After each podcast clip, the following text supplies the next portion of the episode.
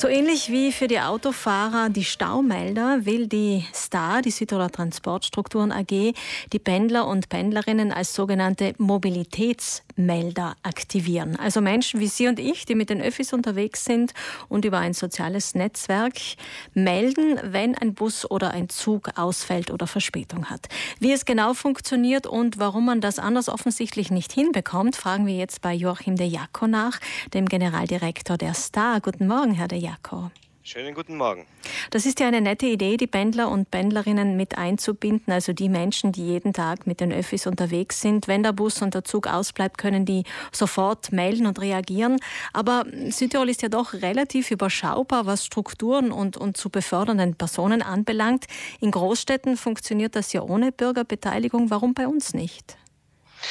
Ähm, naja, ich denke, das hat nichts mit der Größe zu tun, die ein Einzugsgebiet hat. Da geht es vielmehr darum, wie das organisiert ist. Und Südtirol hat äh, viele Player im öffentlichen Nahverkehr. Da gibt es äh, die Star, die die Finchkerbahn-Infrastruktur äh, betreibt, RFI, die die restlichen Schienen betreiben, Trenitalia, die mit Zügen fährt, die Saat, Libus äh, und, äh, und die Sasa natürlich auch. Und so gibt es halt viele Player, die alle unter einen Hut gebracht werden wollen. Und hier ist es wichtig, dass es Prozesse gibt und die sind wir dabei zum Aufbauen.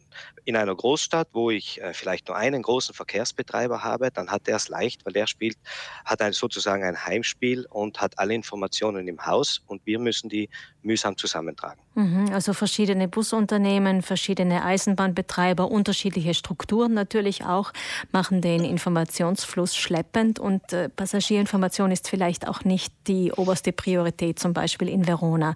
Was versprechen Sie sich jetzt von den Mobilitätsmeldern? Wie kann das helfen, das Angebot zu verbessern?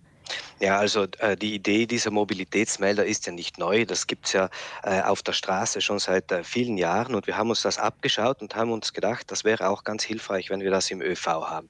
Es gibt viele Pendler, die äh, sehr sensibel sind, die sich auch gut auskennen im Nahverkehr und ähm, wir möchten genau die aktivieren, die uns wirklich in kurzer Zeit melden, wenn draußen irgendwo ein Problem ist, das vielleicht über die Computersysteme noch nicht bis zu uns vorgedrungen ist und daher noch nicht allen bekannt sein kann. Mhm, Sie suchen also die sogenannten Hardcore-Pendler, die wirklich jeden Tag unterwegs sind, die gewisse Strecken jeden Tag zurücklegen. Melden muss man logisch nur, wenn etwas nicht funktioniert. Und zwar über die Plattform Telegram. Warum genau diese Plattform, die ja nicht ganz unumstritten ist in der Corona-Pandemie? Der Telegram hat den äh, großen Vorteil, dass sie anonym ist, zwar nicht anonym uns gegenüber, die Pendlerinnen und Pendler, die Mobis, diese Mobilitätsmelder, die wir suchen, die werden uns natürlich namentlich bekannt sein und wir möchten ein gutes langfristiges Verhältnis mit ihnen aufbauen, aber untereinander äh, sind sie anonym, denn es muss natürlich niemand hier für seine persönlichen Daten wie Telefonnummer oder Name anderen fremden Menschen preisgeben. Mhm, das hat natürlich auch Vorteile so gesehen. Zusammenfassend, also wenn Sie uns gerade zuhören, liebe Zuhörerinnen und Zuhörer, wenn Sie täglich pendeln und Lust haben, den Informationsfluss zu verbessern, können Sie sich per E-Mail bei der Star melden und sogenannte Mobis werden, also Mobilitätsmelder, Melderin. Herr de Jaco, es gibt aber noch ein zweites Anliegen, das Sie heute gerne unseren Hörerinnen und Hörern nahebringen möchten, nämlich die Umstellung der Busse.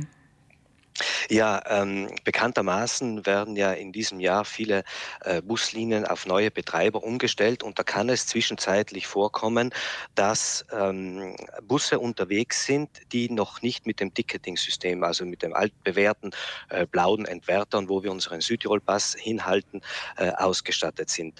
Ähm, das heißt allerdings nicht, dass ich dann äh, ohne zu entwerten fahren darf. Es ist dann möglich, dass ich mein Ticket online entwerte und auch hier wieder auf Südtirol Mobil mobil.info oder am besten mit der Südtirol Mobil App seinen Südtirol Pass oder seinen Regio Family Pass hinterlegen. Es funktioniert auch mit dem Abo Plus für die Schüler und dort kann ich dann ganz einfach mir meine Fahrt aussuchen, zum Beispiel mit dem Zug von äh, Brunneck nach äh, Bozen und dann mit einem Klick habe ich entwertet. Ich brauche keine Schlange mehr am Automaten äh, machen und ich steige einfach in den Zug ein und kann fahren und habe mein Ticket gelöst. Das gilt auch für den Bus und gerade für den Bus, wo eben äh, unter Umständen keine Entwerter vorhanden sind. Kann man eventuell sogar während der Fahrt mit dem Smartphone machen. Das betrifft alle die, die zahlen müssen. Für die älteren äh, Nutzerinnen und Nutzer der öffentlichen Verkehrsmittel ist das nicht notwendig. Das sage ich dezidiert dazu, weil die natürlich ein anderes System haben und vielleicht sich auch manchmal schwerer tun mit dem Online-Ticket. Jein, würde ich sagen. Ähm, es stimmt zwar, dass äh, die älteren Generationen vielleicht nicht ganz so digital fit sind wie äh, die, die Jungen. Ähm, gleichzeitig sehen wir auch immer mehr, dass gerade die Älteren auch die digitalen Dienste zu nutzen äh, wissen und zu schätzen wissen. Die, viele Senioren haben allerdings das Abo 65 Plus und insofern kann mit diesem Sichtausweis einfach eingestiegen werden und es muss nicht entwertet werden. Das gleiche gilt für die Schülerinnen und Schüler. Eine Präzisierung noch, äh, Frau Wieser. Ähm, während der Fahrt zu entwerten ist zu spät. Also ich mhm. muss das schon machen, bevor ich auf den Bus oder in den Zug einsteige. Okay, alles klar, dann haben wir das präzisiert. Kommen wir nochmal auf die Mobilitätsmelder und Melderinnen zurück, die Sie ja brauchen und die Sie suchen.